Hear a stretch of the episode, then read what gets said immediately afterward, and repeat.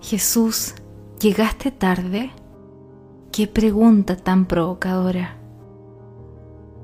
¿Alguna vez le ha preguntado a Jesús por qué permitió cierta situación en su vida? ¿O pareciera que aún no llega en medio de la urgencia? No sé si alguna vez lo ha llegado a pensar o siquiera a verbalizar, pero no es la primera vez que alguien pensó así sobre él. Marta y María enviaron un mensaje a Jesús. Lázaro, el que amas, está enfermo.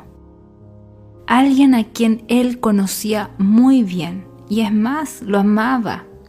El Evangelio es claro en mostrarnos la cercanía de Jesús con esta familia. No eran solo seguidores, era una casa donde Jesús se detenía a conversar. Podríamos decir incluso que eran amigos. Sin embargo, Jesús esperó dos días antes de ir a ver a Lázaro, y cuando finalmente llega, Lázaro ya llevaba cuatro días muerto. Nosotros sabemos el final de la historia. Lázaro resucita. Pero me gustaría que se pusiera en el lugar de Marta y María antes de suceder el milagro. ¿Dónde está el maestro? ¿Por qué no ha llegado? Si ya le avisamos, oramos y no viene. ¿Acaso se olvidó de nosotros?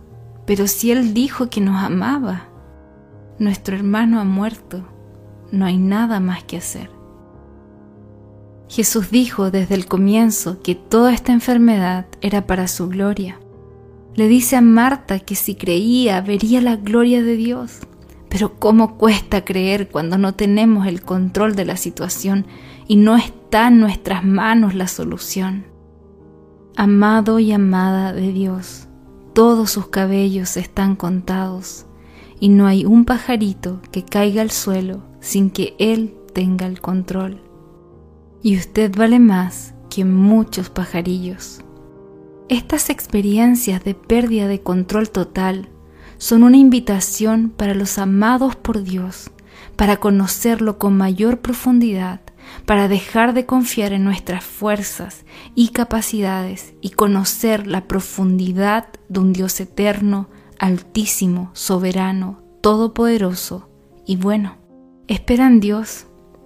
Espera aunque tarde su respuesta. Espera aunque no veas.